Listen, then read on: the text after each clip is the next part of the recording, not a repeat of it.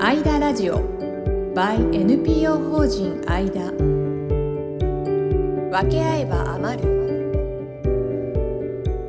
この番組は社会の貧困や若者の自立に焦点を当てて活動する NPO 法人アイダがお送りする世の中の社会貢献を支援するラジオ番組です自立援助ホーム中高生の学習支援子ども食堂を運営する NPO 法人アイダがお送りいたしますはい今週も始まりました「アイダラジオ by NPO 法人アイダ分け合えば余る」ナビゲーターのトーマス J トーマスですよろしくお願いいたしますはい、えーこの番組はですね、まあ、NPO 法人アイダの活動について、えーお話ししていく番組になっているわけですけれどもこのお話をお伺いするのは、えーこの方ですよ NPO 法人アイダの理事そして臨床心理士の奥野大地さんよろしくお願いしますよろしくお願いします。イエーイおこん願いにちしはますそして NPO 法人アイダの理事の寺田彩香さんですよろしくお願いしますよろしくお願いします。お願いします。ありがとうございます。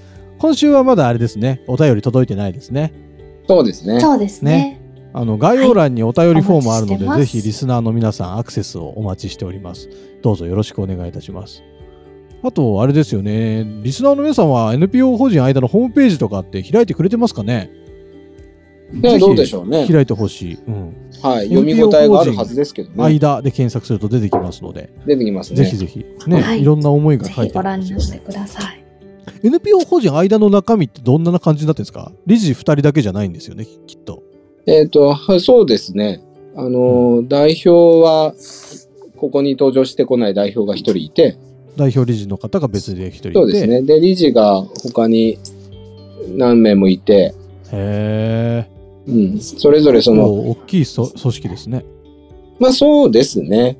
うんやってることがこう、一個のことではないので、うん。自立自立援助ホームだったり、うん。学習支援だったり、子ども食堂だったりをしてるので、はいはいはい。まあ、それぞれにこう得意分野で理事の方々がやってくださってます。なるほどね。うんいや、素晴らしい。なんかこれまでこの番組では、その自立援助ホームについてうん、はお伺いしてきましたよね。はい。はい。えー、しかしそれ以外に、学習支援だったり、学習支援だったえーり、、子ども食堂だったりそんなことやってると子ども食堂だったり。はいな。るほど。でそう今日はそんな中から子ども食堂についてをお話しいただきたいなと思ってるわけですけれども、はいこ。のありがと子うごどざいまもす。食堂の名前っていうんですか、おお事業名っていうんですか、これがアイダイナーっていうんですよね。はい。そう。アイダイナー。どういう意味なんですアか、イダイナーです。はいなんでアイダイナーだと思いますって聞いてほしそうだから聞いてあげる。 聞いて ほしかったです。 はい、うざって言った。うんいやいや、う今ざいよ、今日も奥野さんの周りにはオーディエンスがいらっしゃいます ね。お子さんたちが、ね。そうですね。あ毎週毎週お邪魔してます。ありがとうござい ます。ぜひレギュラーになってください。ねはいすごい肩車しながら。片倉さん、収録なんか見せてくれてますね。なんか見せうてくれんて、ます。そうですね。ま、アイダイナ男ーの性は追い聞きな。はい。アイダイナーのタイトルの意味ですか。それはありがとうございます。アイ、アイ、ハートダイナーって書くんですよね。そうですね。アイハートダイナーって書ダいイてあナー。まあ、あ、NPO 法人アイダる。うん。から来てるでしょうね。で、ダイダイナー、食べる、食事をするみたいなところから。はいはいアはイダい。イナーアイダイナー。どうでしょうか。答えは答えはですね、はいえーっと、NPO 法人間って北埼玉でやってるんですよ。一番、はいはいはい最初に起きたのが北埼玉なんですね。そうですよね。熊谷ですよね。はい、熊谷ですね。はい。で、北埼玉の方言で、何々だよねとか、そうだよねっていう時に、はい。なんとかだいななんとかだいなって言うんですよ。 ほうほうほうほう。へえ、だよねそれ初めてって言って聞きました。初めて聞いた。あ ら。同じ理事に。はい。 そうなんだ。はい、はい。習得しとこへえ。そう。で、この辺の人たちはそうだよねっていうのを、そうだいなって言うんです。はあはあへーはあ、なんなんとなくなんか聞いたことあるような気もします。そう、トーマスもだって距離的にそんな半径40メーターぐらいに住んでるもん ね。半径40メーターじゃないでしょ。あ、40キロ。か。ごめん、間違 えた。40メーターですぐ隣めだっ。ちゃ近いじゃないですか、そんな。うん間違えた。ごめんなさい。そうなんですそう、ね。なの面で、白埼い。玉県、そうなんですよ。面白いですよ ね。うん。じゃあ関西だったら、愛、愛やんなとか。アイデンかな。そんな感アイやろな。いや、まあそうだね。はアイアンナーだよちょね。い、がこんな感じになるんですね。そっから来てるダイナーなんですねえーそう知らなかっだたかダイナーって方言があるなと思って、うん、アはイい。だよねだで、アイダイナーだから、あ、アイダだし、ダイナーだし、うん、アイだよねだし、いいいじゃんってなって、そんな。へえなりますそんな風に。すごいな、 佐野さん。なりませんよね。皆さんが疑問を持ってますすごい。でもなんかいや青 NPO 法黒さん人間すごのいな間の意味とかもい結構ダブルミーニングというかいろんな意味の掛け合わせが多いですよね。そういうのがそうですね好きなんですね奥野さんきっと。あの、もうなんかたまたま思いついちゃったからね。 降りてきちゃうんですね、きっうんと。いろんな意味がで取れるってなんかいいですよね。そうですね。アイダイナうんぜひ皆さん覚えてくださいねアイダイナね、はいアイダイナー。でこれのあ今日はアイダイナの特徴1分業だかはらい紙効率というテーマでちょっとおお話しいただこうかなと思うんですけどもありがとうございま分す。業だから紙効率ってどういうことですか、えっ、とですね、うんえっ、と、子供食堂をやりましょうっていうことを最初考えたときに、うんうんでも NPO 法人の間にはきちんとした本業があるんですよ。ほうえっ、なんですと、つまり自立援助ホーム。なるほど、それが一番メインの事業なんそうです。だから朝日新聞でいう新聞が、新聞事業がうん、 NPO 法人の間でいう子供食、あ、これ 間違えた。ええっ、と、JR でいう鉄道事業 が、えっと、本業じゃないですか。はいはいはい。 NPO 法人間の本業は、やっぱり自立援助ホームなんですよ。なるほどなるほど。うん、それをやりましょうって言って立ち上がった法人なので。うんはだけど、いろんな人の役に立つのはいいことだし、あ、うん、うんうんうんなるほどね。はい。そうやって、えっ、といろいろな事業が立ち上がっていく中で一つ子ども食堂アイダイナありがとう、トーマス。そう、その通ー。り。はい。なるほどはい。で、なんだけど、その、子供食堂ってすごい、こう、手間暇かかるし大変だよねっていうふうになるんですよ。うんうんうんうんうんうんはいで、もう、あ、やめちゃおうかなって思うぐらい大変そうに見えた。うん。えー具体的にはどうどの辺が大変なんですか。えっとね、えっと、なので、で、何が大変なのかなって、こう、じまじまじとよく見てみたんですよ。この子供食堂っていうものを。はいはい。で、そしたらば、子供食堂っていうのは、うんえっと、一つには飲食業なんですよ。まあ食堂っていうぐらいですからね。まあ、それもそうだし、不特定多数の人に食事を提供してるので。で、うんうんもう一つは、自分の子供じゃない子供の面倒を見てるので、はいはい。保育業なんですよ。なるほど。うん。ほうほうほう。子供が来るわけですもんね。そうなんです、そうなんです。えっと、特定の人にだけ食事を提供しているのであれば、うん。それは一般家庭と同じですから、うんうん確かに。外、飲食業じゃないんですよ。うーん。ところが、子供、多くの子供食堂は、誰が来てもいいはずなんですよね。そりゃそうですよね。で、NPO 法人間が子供食堂をやったとしても、誰でも来ていいですよって言いたいなと思ってたんです。うんうんうんうんうん、そうするともうこれは完全に飲食業なんですよ。うん。はいはいはいはい。はい。はい。で、もう一つの側面が、やはりその、食事だけ提供してるわけではなくて、うんそこでその子供がわちゃわちゃやったり、うんえっ、と、親の、親御さんの、こう、相談、悩みがあったりとかっていうことが関係してくるんですよね。ほうほうほうほうほうほう。うん。で、トーマス、その、ちなみにトーマス、今すぐ、カメラマンとか、ポッドキャストとかを全部やめて、飲食業やってくださいって言ったら、うん。乗るか反るかは賭けじゃないですか。まあそうですね。ねえ、そのリスクを背負ってそれをやればいいし、やりたければ。うんうんで、同じくトーマス今すぐ、そのカメラマンとかポッドキャストとかやめて、保育園やってくださいっうん。ほうて言われたら、うん。それがこう、は、跳ねるかどうかは賭けじゃないですか。はいはいはい、そうですね。ねうえ。んまあだかうら、ん。やる価値のある賭けかもしれないし、うん。まあ負けるかもしれない。わかんないけど。まあ、結構賭けですよね。結構賭けですよね。結構賭けでもこの二つを同時に勝ってくださいって言われたら、しんど。無理でしょ。しんど。 無理っす。無理でしょ。う絶対やりた子くない。供、そうなんです。なんか子供食堂ってすごい無理ゲーなんですよ。なるほど、なるほど。うちゃんとやろうとすると。てかみんなちゃんとやってますけど。あー偉いですね。ね偉いですよね、体もしんどいですよね。しんいどいくとつ思いますもの役割を一人でやるすっごいてな。は。はいもちろんお手伝いの人とかね、いらしてくださるはずですけど、はい。えっ、と、ああ、だから、その、大変だし、僕が片手間に手を出せにくいなと思ったわけなんですうん、よ。うん、うん、うん。確かに。うん。うんえっ、と、アイダイナーは、その、飲食提供をしてる人たちはもうプロの人なんですよね。はい、はい、はい、はうんはい。だから素人、ノンプロは手を出さないんですよ。食事にい。なは。るほど。なるほど、なるほど。もちろん、そのプロの人があなたこれやってって言われてやることはありますよ。うん、うん。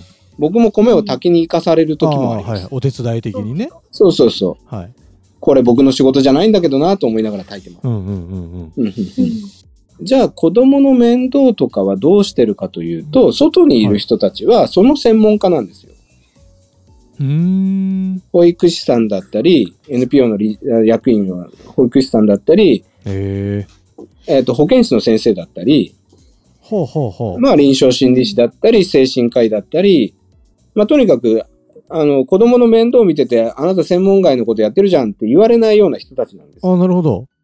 それうん NPO 法人間の役員がそういう方たちが多いんですか、まあ、多かったしは、あはあ実際役員じゃない方にも来てもらうことがあって、その時もやっぱり、そのファイナンシャルプランナーだったり、うんえーっと、弁護士さんだったり、はいえーっと、助産師さんだったり、はいはいまあ、いろいろなんですよね。はい。だから外で面倒を見てる人も何かしらの専門家だし、なるほどなるほど。で、その人たちは、こう、料理はあんまりしない。そうでしょうね。うん。料そ理れでやしそっうじゃないているんです。もんはね。い。うんでほ、僕が料理しちゃうこともちょっと考えたんですよ。はいはいはいはいはい。はい。はい。僕はね、子供食堂やりたいですって言ったから、じゃあうんあんた作っ、ね、責任者はとりあえずさ、事故があった時のためにどうのこうのなのかはよくわかんないけど、とにかくその人が料理するっていうことになるとなると、はい。えっ、と、子供の面倒をボランティアの学生さんとかに任せることになるんですよ。うんうんうんうん。なるほど。うんうん。僕が料理してるもんだから。はいはいははい。で、そうすると、ついうちの子に手を挙げちゃうんですとか、い。うんいつまで経っても勉強しなくてとか、うん旦那が借金こさえてとか、はい。えーと、積み立てで外資で積みあの教育資金積み立て始めた途端にドル、円が暴落したみたいな、はいはいはいはそんなような話を、い。うんまあ、ボランティアの、うん。まあ学生さんに限らないですけど、ボランティアで来てくださった人たちが聞くことになるんですよ。ああ保護者のお母さんおお父さんの相談を相談とか、受けるの子が供の相談とか。窓口をしているそういうアルバイトになっちゃうとちょっと心もとないと。そうそうそう。なるほどなるほど。そんな話は僕が聞けばいいんですよ。確かに専門家ですももんのねによってはね。うんはい。いや、円安の話は僕は聞いてもしょうがないから、フそしたらファイナンシャルプランナーを呼ぶってことですね、ァイナンシャルプランナーが来てるからね。はいはいはい。はいはいはい。っていうふうに、その、僕が料理しちゃうと、その専門性がやっぱりちぐはぐになっちゃうなと。ね、うん、確かに確かに。なんかおかしなことになってきますおかしなことになりますよね。ん大体僕が料理したらさ、美味しくないから。ああ、素人が作るまずね。そうん、もそそもうそう、ま ずね。だから子供が、子供が楽しい、喜ぶとは限らないから。はいはい。うん、それだったらもう美味しい料理作れる人に作ってもらおうと。ほんほんほ。うんん理にかなってますね、確かに。そう、理にかなってるんですよ、本当に。だ、うんあの、誰も無理しないっていうか。うんうんうん。だって、トーマス、専門ジャンルのことをやったらさ、何の負担もないじゃん、基本的には。ナイスナイス。全然、スパパッとないんですよもんね。けど苦手なことだとすごい負担かかりますもんね。苦手なことは負担かかりますよ。わかります。僕も料理できないですし、はい法。律のこととか聞かれたらわかんないですし、はうい。ん僕もあれですね、円の暴落は何も言えないですね。何にも言えないですよ。は確かに。正直、円が暴落してようと何だろうと気づきもしません。い。気づきもしない。そうですね。僕もそう、どちらかというとそういうタイプですよ。だって、ラニュースで言われなきゃわかんないでしょ、そんなこと。けどそれも専門家の人ならもうすぐ解説できちゃうということですそようね。そうそう。どうしたらいいかとかいうアドバイスもできちゃうと。できちゃうんですよ。はあの、アイダイナーに、えっ、と、一度も医療機関に行ったことがないけど、妊娠してる女の子が来たんですよ。あほうほうほうほうほうほう。はい。あ、いいね。を利用しに。利用しに。はい。はい。ちなみに、えっと、アイライナーの特徴の一つに、妊婦さんが着やすいっていうのがあるんですよ。えー、なんでなんですかえっと、普段、キッチンカーで売ってるものが出てくるから、はいはい。あ、そうですよだね。かアイライナーの、その、キッチンを、料理作るのをプロに任せるっていうのを、キッチンカーの人にお願いしてるんですよねそ。うそうそうそはいはう。うん。い。で、それながので食べれるから、妊婦さんは来やすいと。普通の買い物と一緒なので、なるほど。うん。だって僕がもらってきた食材で料理してたら、うん。 お腹の中にお子さんにもっといいもの食べさせてって僕も思います。なるほど。ちょっと、な、ど何が入ってるかわかんないみたいな。そう不安なんですもありよ。ますしね僕が料理しちゃうとね。うん。だけど普通にキッチンカーで出てくる食事と同じものが出てくるので、はあはあはあはあ。まあ、妊婦さんなるほもど買い物と一緒だからね。いいことしかないですね。うんいいことしかないんですよ。はい。で、はいそこ。れでに、うん。そこに、妊娠はしてる19歳、ははい。だけど、何も医療機関に行ったことがないっていう女性が一人来てね、はいはいはい。みんなね、あの、背筋が凍りました。で、はいその人をうん、アイダイナー、ここでアイダイナーやっていいよっていうところの一つにうん、産婦人科があるんですよ、熊谷の。うんうんはい。そこの先生に電話して、うんうん。うん先生、こういう女性が来たんですけど、うん。いつ受診させていいですかって言って、ほうほうほう。うんいや、本当に聞くべき、丁寧だったら本当に聞くべき質問は、受診させていいですかって聞くべきだったんだけど、はいはいはい。僕が聞いたのは、いつ受診させていいですかだったのね。もう受診させる前提。提。はいはい。前提。う。うんん。もう先生取り上げてくれますよねぐらいな感じでうんほうほうほう。へ電話して、はいそしたら2日後に来ていいよって言ってくれて。え。へーいい先生。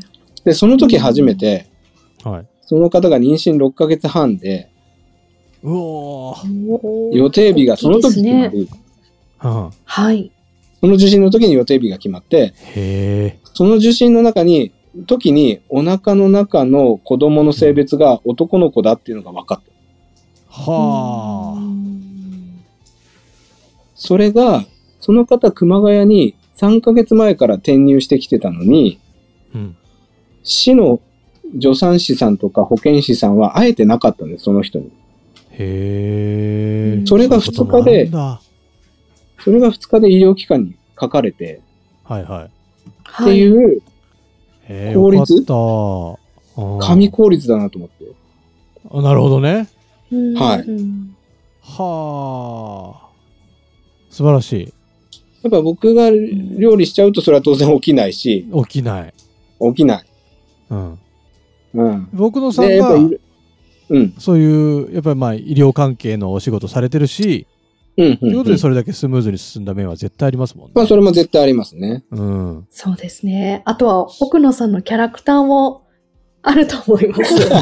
あの、確かにそのさっきはい聞き方のお話が出たんですけど、うんこうしてくださいますよねとか、あの、確か協に。力してもらえますよねっていう聞き方を必ずされて、また奥野さんのこの雰囲気と、あのうんうんこの言い方だったりするので、まあノーっていう方はいないですよね確。いやいやいや、ノーって言いますよ。大丈夫。ひはい人でもその時はうまいですよね。その時はもうね、ノーを言わせるつもりはなかったので、うん。 うん言わせてる場合じゃねえと思って。 はあはあ。いやでもそういうふうに動ける奥野さんも素晴らしいってことですよね。すごい、ありがとうございますね。ねいいいいところに来ましたね、その19歳の妊婦の方も。本当ですね。うんあ。のーやっぱり専門家がやると10分でできるじゃないですか。素人だったらもう60分かかっても、もう永遠に時間が使える使えることを。へああのえ。本当に子ども食堂やろうとして、一体いくらに設定するべきなのかなとか、うんうんうん確かに。何を提供するべきなのかなとか、はいはいはどこから食材を持ってくるのかなとか、い。確かに。余っちゃったらどうしようとか、そういう在庫管理とか、うんうんうん。考え始めて30分経って決まんないと思った瞬間、はい。これは僕の仕事じゃないと思って。 早い。切り替えるのが早い。だってさ、臨床心理士の悩み事はさ、うん。どうやったらこの人はお酒をやめれるかなとかさ、まあそりゃそうだ。ねえ、うん。そっちに脳みそ使った方が絶対いいですもんね。そう、どうやったらこの人は、その我が子に愛すべき場所を見つけられるかなとか、うん。なるほど、そんな、話に悩むべきなのに、はあの、子供食堂をやり始めた瞬間に、まあ、いあその時にね、あこれは飲食業なんだなってはっきりしたんですよ。い。ほうほうほうほはで、い僕は臨床心理士を廃業するつもりはなくて、その時は。う。はい今もはい廃業廃業してませんけど。はい飲食業やるつもりがあるならそれをじっくり考えればいいけど、うんうんその気がないんだから、うんうん。もうやめようっつって。なるほどね。うん。素晴らしい決断。それでやった素晴結らしい仕果、組みやっぱりね、効率が神なんですよ。へ本当に飲食業の、そのキッチンカーの人たちも、こういう許可持ってますよね、証書出してくださいって言ったら、もうすぐ飛んでえ。うきんます。うん。へえ。うん検便持ってますよね、出してくださいって言ったら、もうそれで終わりです。へえ。そう、やっぱりプロってそういうことですよね。まあ、専門家ってのは持本ち当屋じゃそうないで。ですすけど。はい。へえ。なんかまあそういうことで、えっ、と、うまあ、料理に関してはキッチンカー、プロのキッチンカーの方に依頼をして、で、はいえー表のところはそういうお子さんを見て差し支えないような職種の人たちが、えーとうんう店頭をやり、うんで、うんえーいろんな場所をかお借りして、うんうんキッチンカーを呼んで子ども食堂をやる、これが移動式子ども食堂アイダイナーの特徴ということですよね。そうです。の特徴の一つ。はい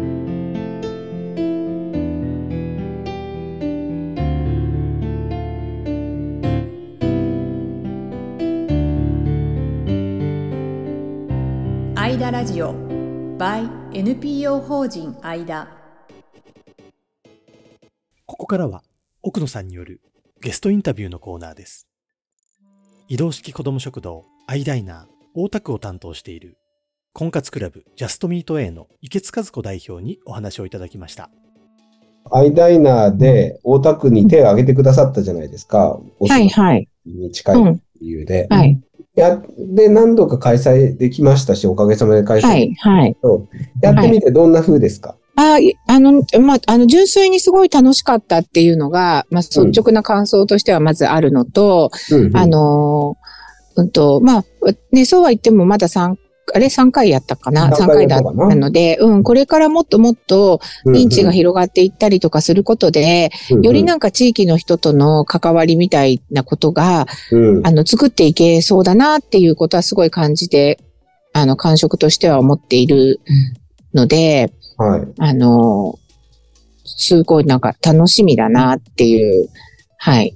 そんなにほら、一回一回は、 こう、びっくりするぐらい、なんていうの、派手なことがね、あの、花火が打ち上げられるみたいなことよ、そうだねことでもなくて、うん、コツコツっていうことうんうんだったりするなってうんあの思うんだけれども、うん、それが、そう、実は、なんていうのかな、やっぱじわじわきっと地域の人たちとのつながりとか、あの、そういうのを深めていくことにつながるんだろうなっていうのはすごい感じ、感じていて、やっ、て、あの、やらせてもらってよかったなっていうのも思うし、うんうんあの、うん。そう、継続し。いやてやっていきたいなって思います。僕の感想でもやっぱりこうな何かや子供たちのためにとか子育て世代のために何かやりたいですっていう人が結構いてくださったなっていうか、うん、うん。やっぱ都会はあねそうなんですよね。都う会ん、の速度が速いなと思うのは、へえ、はい。あの、熊谷だとやっぱり1年ぐらいや、1年2年やっておきたようなこととかが、うん。大田区はすぐ起きたっていうかさ、へまあえ、そうなんだ京ね。急のね、土地でっていうのもあるのかもしれないけど、うん、ううん、うんんう。んうん、すぐ手が上がったなっていうかさ、はい、はい、はうい。んまた次の展開がね、見えてくる。ね面さす白がさ都が会だなと思ってさ、なんか私も、ね、自分の活動も積極的にどんどん活発にやっていきたいなっていうことと、うんね、あの、婚活と子育てって、もう、あの、切っても切り離せないテーマじゃないですか。うんうん、そうだよね。うん、そうそうそう。だ,、まあ、だからこそ、あの、やらせてもらっているっていう、あの、やりたいって思ったっていうね。あの、だって、そう、本当に子供たちの未来、気になっちゃってしょうがない。ので、そう、できることがあったらっていうね、ささやかな、はい、ことでもと思ったので。でそうやってね、あの、輪がひ広がっていって、うんこう、嬉しいなって思うのと、うんうんまあ、都会だからとかそういう感覚はちょっとわかんないんだけど、うんあの、すごくたくさんの人が同じようなことを考えてるんだなっていうことをめちゃくちゃ感じる。そうだこねの。子供たちの明るい未来をとかさ、うんうんあの、すごくみんな考えてるんだなって、うんそんなにみんなで考えてたら明るい未来作れそうじゃんねっていう、そうだね単純に。うん。すごい、そこにワクワクする。うん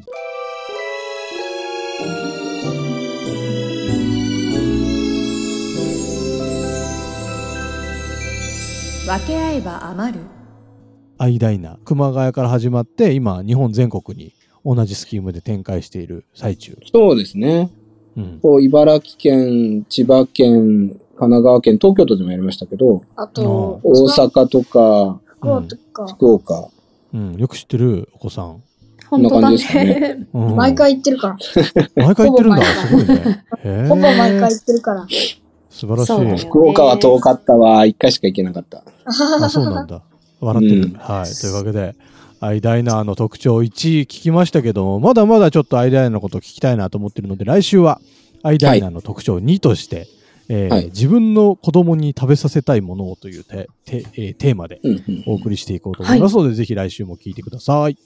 はい。よはい。ろしくお願いしおます。願いします。ぜひいですつね、もありがとうごの、ざいます。ね、ありがとうございます。概要欄にあるフォームから、まあ今日の話聞いた感想だったりとか、あと、まあこの辺、ちょ、もう少し深く聞いてみたいんですけどとか、あとなんか皆さんのお悩みだったり、相談だったり、質問だったり、何でもかんでも送っていいような形になってますので、ぜひ送ってください。はい。あと、あの、X でですね、あの、分け合えば余るっていうハッシュタグつけて、つぶやいてほしいんですよ。あと、ダイチズムっていうハッシュタグつけてつぶやいてほしいんですよ。トーマスそうですね積極的に絡んでいきますので、はいぜひ、X も活用ください。ぜ ひぜなんかひ。やりたいんですよ。お願リいしスますナーの方との交流をやりたいんです、僕らは。そうですはいね。はいコミュニケーション持っていきたいですね。よろしくお願いしますよ、皆さん。はい、お願いします。というわけで、アイダラジオ by NPO 法人アイダ分け合えば余る第13回以上で終了とさせていただきます。今週も奥野さん、彩香さん、ありがとうございました。ありがあとりうがごとざういごまし。ざいましたた。じゃあね今回のポッドキャストはいかがでしたか概要欄にあるフォームから感想やご質問をお送りください NPO 法人間のメールマガジンへの登録もお待ちしておりますそれではまたお耳にかかりましょうごきげんようさようならこの番組は提供 NPO 法人間プロデュースライフブルームドットファンナレーション土屋恵子がお送りいたしました。